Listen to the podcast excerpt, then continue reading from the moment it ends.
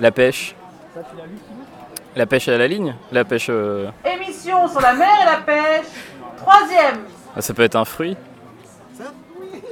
Euh, bah après ouais la pêche, je suis pas trop. euh, J'ai un collègue qui pêche à la mouche. Parce qu'il y a beaucoup d'étangs à, à côté de Lyon, au nord de Lyon. Mais je connais mal. euh, Pêche à la mouche, euh, bah, je crois qu'il il jette une mouche euh, dans l'eau. Et euh, je veux dire, ça, je suis pas forcément super intéressé. En plus, c'est un collègue qui parle beaucoup. Après, il parle des courses et tout. Euh, du coup, c'est du mal à suivre. Mais si, on a des questions pour la pêche, je pense qu'il peut être vraiment de, bons conseils. Et euh, franchement, il a plusieurs cannes à pêche, j'ai vu ça. Il les amène des fois au travail pour montrer sa collecte. Et euh, mais souvent, il m'a dit il attrape pas forcément des. C'est pas son truc d'attraper les poissons. Alors pourquoi on pêche quand on n'attrape pas de poisson Je crois que c'est le, plaisir de, euh, de la, la détente, le calme. S'il y a une friterie aussi à côté. Mercredi. Mercredi. Mamie, on est grosse mercredi. Mercredi, mais c'est quoi C'est trop nul, mamie. Et tu connais même pas les inventions de l'armada. Ben explique-moi alors. Bah, l'armada, c'est trop bien. C'est des gens qui font des spectacles de musique, de grands pour les enfants. L'armada, oui, mais mercredi. Une émission de grands pour les enfants. Bonjour à tous, moi c'est Malo de l'espace des sciences Maison de la Mer. Ah non, on va pas le faire comme ça, pardon. Bonjour à tous, moi c'est Malo de la Maison de la Mer. Malo de la Maison de la Mer. Euh, je suis médiateur scientifique et c'est moi qui serai avec vous pour visiter le port de pêche de Lorient.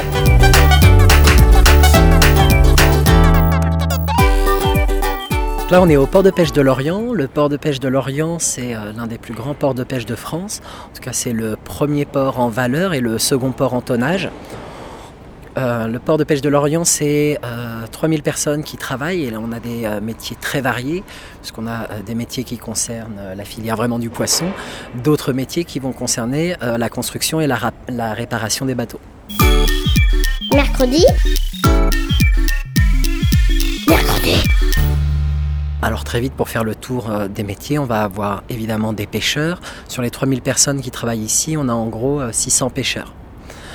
On va avoir des personnes qui travaillent à la transformation du poisson, à la vente. On a des personnes qui sont dans la veille environnementale, dans euh, la qualité et l'hygiène des différents euh, produits euh, qui vont sortir du port.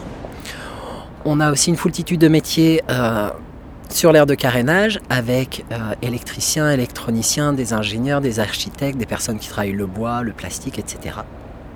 Donc le port de pêche de Lorient, c'est vraiment une, petite ville avec euh, des dizaines et des dizaines de métiers impliqués pour atteindre un objectif, euh, celui de pouvoir amener le poisson de la meilleure qualité possible aux consommateurs. Alors le port de pêche de Lorient, il n'a pas toujours été à l'endroit où on se trouve actuellement. Euh, pendant très longtemps, il était en plein milieu du centre-ville de Lorient, quai des Indes. À l'époque, euh, le grand port de la région, c'était le port de pêche de Groix. Euh, et au- à la fin du, du 19e, au début du 20e siècle, l'État français a envie d'avoir un grand port de pêche sur la côte atlantique. Pour plein de raisons, il va choisir l'Orient. Donc le tout petit port de pêche de l'époque, on va l'amener ici. Euh, ici, c'était l'Orient Plage, à l'époque on appelait ça. Et euh, tout cet endroit va être transformé dans l'optique de devenir l'un des plus grands ports de pêche de France. Donc ici à Lorient, on a pu voir euh, un siècle d'évolution de pêche maritime du coup. Oui, oui, oui. Alors, le port, il a vraiment suivi euh, ben, les évolutions, euh, les évolutions aussi bien de mentalité, de ce que c'est que la pêche, comment l'appréhender, et les évolutions techniques évidemment. Euh, puisque ben, le tout premier bâtiment qui a été conçu ici, euh, c'est l'ancienne glacière du port de pêche. C'était l'un des premiers bâtiments en France à pouvoir euh, créer de la glace, fabriquer de la glace. Évidemment, maintenant, on s'en sert plus. On a tout un tas de glacières réparties un peu partout sur le port de pêche, aussi bien pour les bateaux que pour les différents acteurs et de la glace en libre service.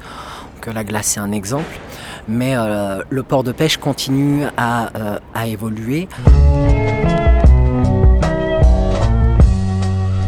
Come from far, far, far away.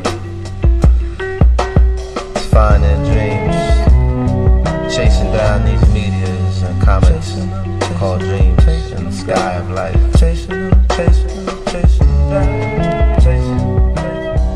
On nous disait tout à l'heure qu'on pouvait avoir jusqu'à 30 tonnes de poissons ramenés euh, au port de l'Orient par jour. Il y a un siècle, euh, on sait à peu près la quantité, est-ce que c'était semblable, complètement différent? Ce qui se faisait à l'époque, on était quand même beaucoup sur une pêche qui était euh, locale. Alors, euh, il faut, dans le monde de la pêche, on parle de, la petite pêche, de la pêche côtière et de la pêche hauturière. Pour faire un rappel très vite, euh, ce que dans le monde de la pêche, on appelle petite pêche, le grand public appelle ça la pêche côtière. Donc la petite pêche, c'est des petits bateaux qui vont partir à la journée, euh, rester, euh, rester sur les côtes. Donc euh, les bateaux du port de Lorient vont pouvoir aller naviguer au large de Groix pour récupérer, pour aller pêcher leurs leur poissons.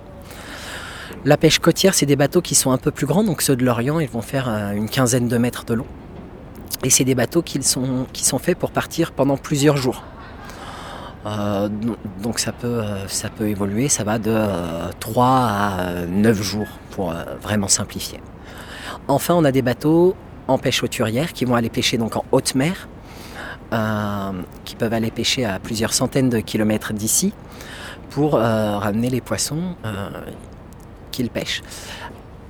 Il y a 100 ans, on n'avait pas encore cette logique.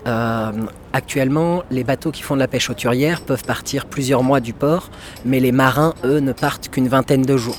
On s'arrange pour euh, les envoyer et les ramener en avion depuis le, le port où s'amarre le bateau en Écosse, par exemple. Euh, à l'époque, les marins partaient avec leur bateau pendant plusieurs mois. Donc c'est difficile de comparer. De la même façon, euh, la quantité de poissons qui nous est ramenée aujourd'hui et la quantité de poissons qui était ramenée il y a 100 ans euh, est difficilement comparable dans le sens où la plupart des poissons qui étaient ramenés à l'époque étaient des poissons qu'on allait trouver sur nos eaux ou euh, dans les, la centaine de kilomètres environnants. Ce qui est plus forcément le cas maintenant, puisque les bateaux euh, de l'Ascapèche, une filière d'intermarché, nous ramènent des poissons du nord de l'Écosse et du nord de l'Irlande. Euh, Ce qui est une distance lointaine du coup pour nous alors? il y a encore, euh, il y a encore 100 ans, euh, énormément d'habitants sur Terre n'allaient pas plus loin qu'à 20 km de là où ils étaient nés. Euh, J'ai vu dernièrement un, reportage sur euh, des personnes euh, habitant et travaillant à Zanzac-Locris, donc juste à côté de, Lorient, qui étaient contents qu'il y ait eu les congés payés, puisque c'était la première fois qu'ils pouvaient aller voir la mer ça, montre bien à quel point c'était difficile de se déplacer et de se déplacer loin. Euh, c'était la même chose pour aller pêcher. Plus on allait pêcher loin, plus ça allait être compliqué en termes de gestion du bateau, gestion des hommes, gestion des poissons qu'on allait devoir ramener, etc. etc. Euh, un petit exemple encore tout bête, avant d'avoir de la glace, comment on conservait les poissons? On les conservait grâce aux algues. Donc évidemment, je parle des poissons frais, on utilisait le salage, le fumage, mais pour préserver du poisson frais, on le conservait sous des algues.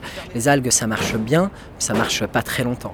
La seule autre solution pour avoir de la glace, c'était d'aller chercher des icebergs. Ça se faisait. Mais vous imaginez bien l'entreprise que ça pouvait être d'avoir des bateaux qui partaient pour aller récupérer des icebergs, les accrocher et euh, les ramener gentiment et le plus vite possible.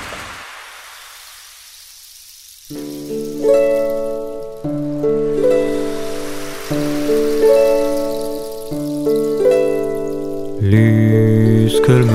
bagi guardri belandu Dis bag de well a red Luskel bo drogan a well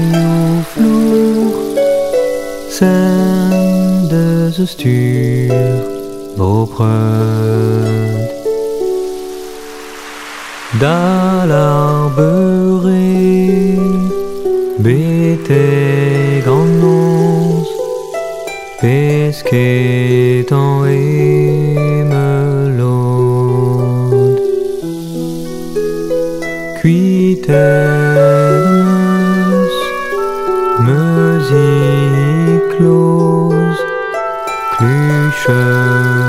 的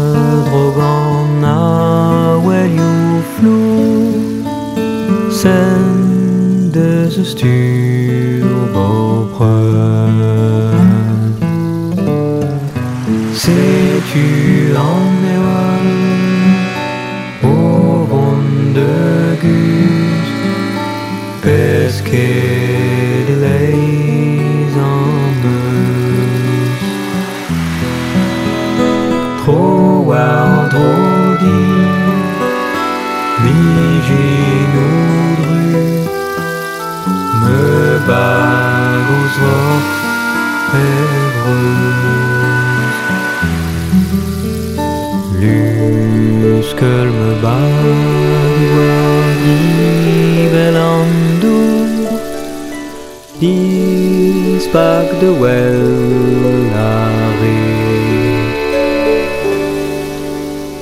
Luskel bopre Rogana when you flew Send as a Bopre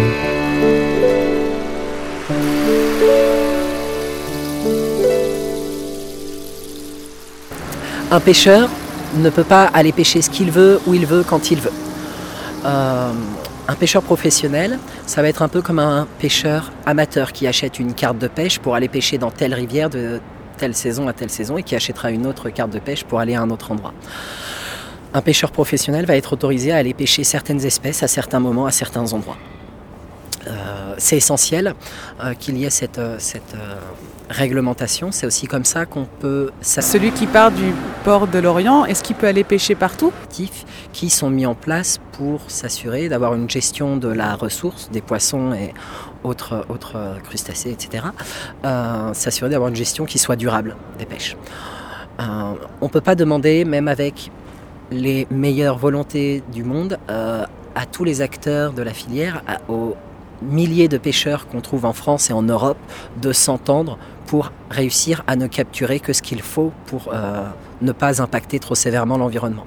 On est, obligé de se soumettre à certaines règles qui vont être euh, mises en place pour s'assurer d'avoir une pêche qui soit durable. Euh, alors, on, pourra en revenir, mais la définition du durable, elle est importante. Être durable, c'est s'assurer euh, de veiller à l'environnement, c'est le but évidemment. C'est s'assurer aussi de veiller aux hommes qui vivent sur cet environnement et à l'économie autour de ça, puisqu'on vit dans un monde où c'est l'économie qui va permettre euh, de faire fonctionner le reste. Si on oublie une de ces trois branches, si on oublie un de ces trois piliers du durable, au final, on va aboutir à quelque chose qui ne sera plus durable, qui sera déséquilibré. Alors là, j'interromps Malo pour vous dire que si vous voulez en savoir plus sur la pêche durable, je vous invite à écouter notre première émission sur ce cycle sur la mer diffusée le 2 octobre 2019 sur mercredi. C'était une émission sur l'état de la mer aujourd'hui avec une interview de Mathieu Colletter, chercheur en écologie marine qui travaille pour l'association Bloom qui lutte pour un monde meilleur pour l'océan. Mais Malo a un exemple intéressant à nous donner pour nous faire réfléchir sur cette question de pêche durable, donc je le laisse finir. Un petit exemple tout bête, il est évident pour tout le monde qu'il ne faut pas pêcher un bébé poisson, qu'il ne faut pas pêcher un poisson qui ne s'est pas encore reproduit. Euh, c'est quelque chose, c'est une idée qui est absolument évidente. Maintenant, jusqu'à quel âge c'est un bébé poisson? On a des poissons qui, au bout d'un an, deux ans, vont pouvoir se reproduire. On a d'autres poissons qui, au bout de 30, 35 ans, ne se sont toujours pas reproduits.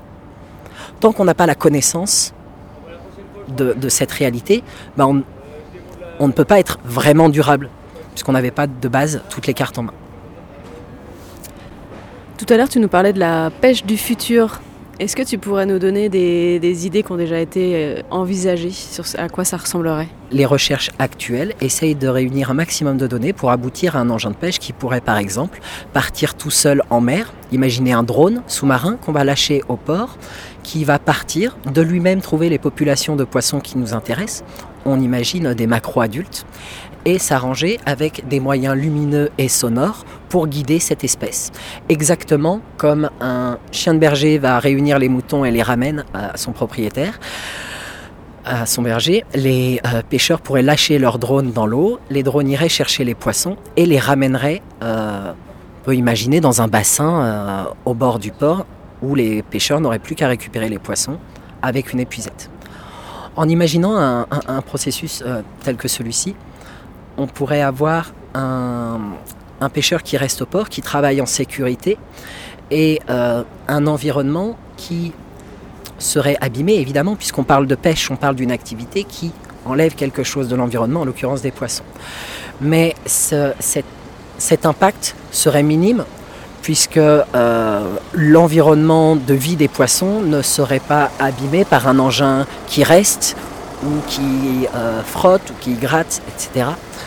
Euh, on aurait une sélectivité qui serait euh, parfaite, puisqu'on pourrait obtenir un- une seule espèce de poisson, et pourquoi pas même une seule tranche d'âge dans les espèces de poissons. Dans nos émissions sur la pêche, on parle surtout de la pêche en France.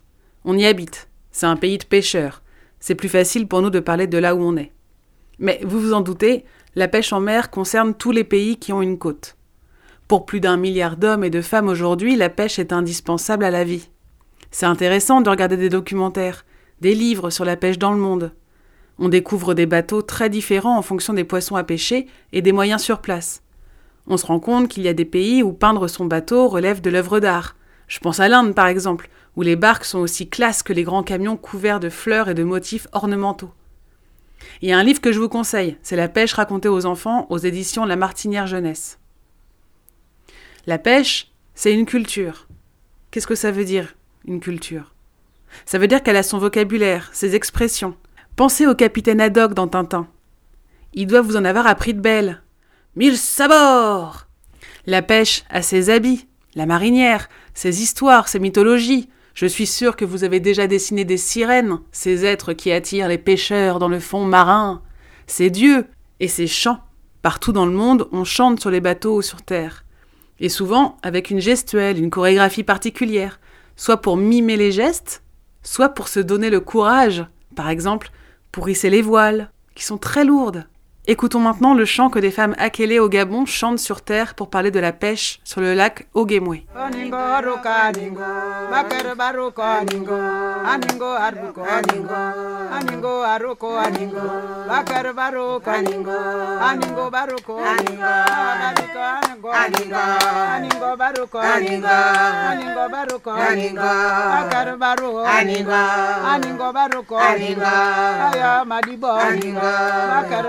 maninga aninga wayo. Aninga. Aninga baruko aninga. Bakaro baruko aninga. Ayo baruko aninga. Ayo babadi aninga. Ayo baruko aninga. Naro bambasyo. Aninga. Naro mtombo aninga. Naro lashasi aninga. Naro bagyati aninga. Ayo baruko aninga. Bakaro baruko aninga. Ayo baruko aninga. Bakaro baruko aninga. Bakaro Ore baruko aninga ayo baruko aninga ayo bano aninga ayo balambo aninga sabakar baruko aninga ayo baruko aninga ayo baruko aninga sabakar baruko aninga ayo baruko aninga sabakar baruko aninga ayo baruko aninga sabakar baruko aninga ayo baruko aninga ayo baruko aninga narumuntumbu aninga narubambasyo aya bandoko narubupalo aya baruko bakar baruko aya baruko bakar baruko aya baruko aya baruko bakar baruko bakar baruko aya baruko bakar baruko bakar baruko aya baruko baruko. Baruko. Baruko. Bonjour, Euh, est-ce que tu peux te présenter? Oui, bonjour, donc je m'appelle Ken Kawahara, je suis le secrétaire d'une association de marins-pêcheurs qui s'appelle la plateforme de la petite pêche artisanale. Est-ce que tu peux nous expliquer en quoi consiste cette association? Alors cette association euh, a pour principal objectif de, défendre euh, notre, secteur et nos bateaux euh, qui sont des bateaux de petite pêche c'est-à-dire des bateaux de moins de 12 mètres qui travaillent principalement, essentiellement à la côte, c'est-à-dire on, on appelle ça dans les 12 000 marins, ce qui représente à peu près 20 km. Euh, grosso modo, et ce sont des bateaux qui sortent à la journée, c'est-à-dire qui partent généralement euh, tôt le matin et ils reviennent euh, dans l'après-midi ou dans la soirée suivant. voilà, donc ils pêchent des, des- poissons qui sont très très très frais et c'est leur, c'est leur, c'est leur objectif. Combien de marins de petite pêche il y a en France? Alors euh, en France métropolitaine, euh, enfin non, sur, sur l'ensemble de la France euh, métropole, métropole et dom-tom, on compte environ 20 000 marins. Euh, voilà, dont voilà, plus de, plus, un peu plus de la moitié qui sont des marins de petite pêche. Et donc ça fait combien de marins en, global? Euh, 20 000, c'est ce que j'ai dit. Voilà, en, en- en nombre de bateaux, en nombre de bateaux, la petite pêche représente 80% de la flotte. Euh, donc euh, sur, euh, sur, sur l'ensemble de, de la flotte de France métropolitaine, c'est c'est 3000 bateaux sur 3500 bateaux environ. Voilà, sachant que la, la plateforme de la petite pêche artisanale ne travaille pour l'instant malheureusement que, que en France métropolitaine. Et donc pourquoi cette, cette plateforme existe? Alors cette, cette plateforme, cette association de marins-pêcheurs existe parce que euh, euh, la, tendance, euh, la tendance depuis, depuis très très longtemps, hein, 50 ans euh, si ce n'est plus, bah, c'est une, grande diminution en fait de la flotte de pêche et notamment de la flotte de petite pêche. hein. Il faut savoir que dans les années 50, euh, il y avait un nombre très très très important de, petits bateaux et que ce, nombre a chuté euh, drastiquement. Euh, et euh, que le, secteur de la petite pêche, hein, des bateaux de moins de 12 mètres, c'est le, le- segment de, de bateaux qui est le plus, le plus fragile actuellement, qui est voilà, dans la plus grande difficulté financière et également en termes de ressources, les ressources qu'ils exploitent sont, sont aussi beaucoup pêchées, beaucoup convoitées par, par les plus gros bateaux et sont donc euh, en, moins bon état. Donc euh, il y a beaucoup de, voilà, il y a beaucoup de, euh, de, de choses qui, qui, qui font que, que, que ce secteur doit, doit être mieux défendu. Et où est-ce qu'on peut se renseigner pour voir quel poisson euh, est en, en voie de disparition, quel poisson va bien euh? Alors euh, ben, vous avez un guide euh, qui est très bien fait, qui n'est pas un guide de consommation qui va vous dire euh, faut, faut, faut acheter, faut pas acheter, mais qui va vous donner l'état de, de la ressource, qui s'appelle le guide des espèces. euh, de, de l'association euh, Seafood Choice Alliance. Voilà, donc il faut taper euh, sur. Mais si vous tapez sur internet euh, guide des espèces, euh, poissons pêche, etc., vous, tomberez certainement sur ce guide. Par contre, c'est un guide qui est assez imposant. hein. Enfin, je veux dire, pour chaque espèce, vous avez une page ou deux. Euh, mais vous aurez voilà, euh, un petit descriptif sur chaque espèce, etc. Euh, donc euh, voilà. Après, euh, le, le conseil qu'on peut donner quand même. Pourquoi vous vous impliquez dans cette plateforme? Euh, parce que justement, je suis passionné par la mer depuis euh, mon enfance euh, et que dès que j'ai eu l'âge de et la possibilité d'avoir un masque, j'ai mis la tête sous l'eau Euh, et, euh, et voilà, j'ai fait mes études euh, dans la pêche en tant qu'ingénieur halieutique. Et, euh, et ma, voilà, ma, volonté, euh, c'était euh, autant, autant de, bah, de travailler quand même pour, pour la nature, quoi, pour, la, pour la protection de la mer, parce que c'est, voilà, pour moi, ça, sont des, des, enjeux extrêmement importants et où il y a beaucoup de choses à faire. Et également travailler pour, euh, pour les pêcheurs, parce que moi je ne conçois pas en fait euh, une nature euh, euh, dans laquelle l'homme serait, euh, serait absent. Quoi, hein. pour, pour moi, on fait partie de la nature, on, on, pêche des poissons, mais on doit aussi euh, apprendre à mieux, euh, voilà, à mieux, à mieux les, les, les, préserver leur, euh, leur futur également. Quoi. Donc euh, voilà, c'est c'est la- l'alliance des deux en fait qui m'a qui toujours passionné. Quoi.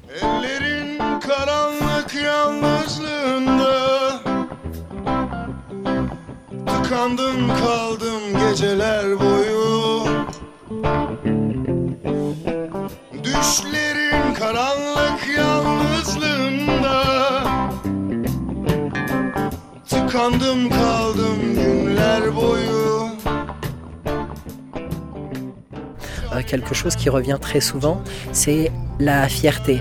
La fierté déjà de nourrir la population, d'être ce, maillon qui va permettre de, nourrir le reste de la population.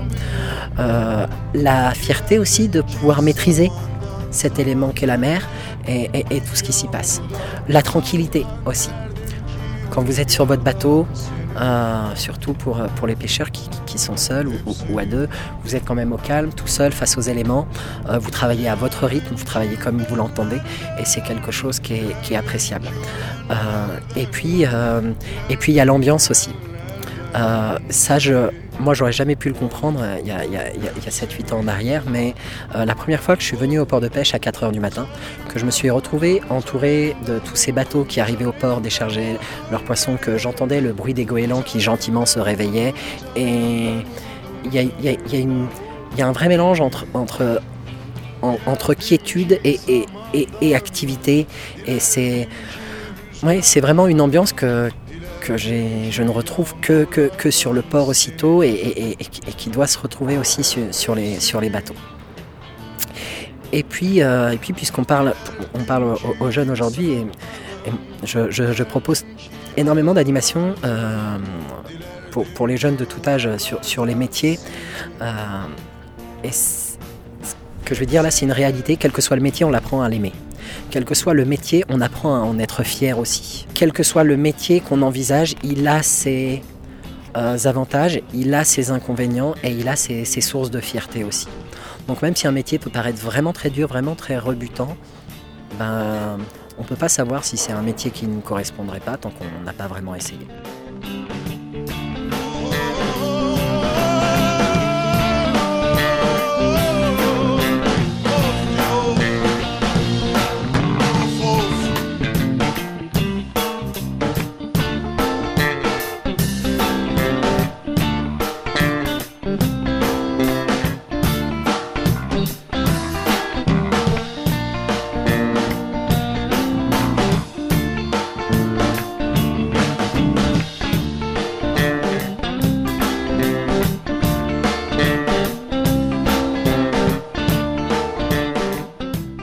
Merci à Malo de la Maison de la Mer à Lorient et à Ken, qui travaille sur la plateforme de la petite pêche en France, d'avoir bien voulu répondre à nos questions avec Maël. C'était la troisième émission sur le cycle de la pêche, la quatrième arrive bientôt. Et dans cette quatrième, on rencontre un pêcheur à la retraite, Jean. Il continue de pêcher, et il m'a même dit qu'il m'emmènerait sur son bateau. Les musiques entendues dans l'émission sont Luskel Mabajig, un chant breton sur la mer, et Sia Sia Bend, un chanteur turc avec le morceau Jan Evindem Vurdum. Et pour finir l'émission, de quoi se donner envie de manger du poisson, du poisson.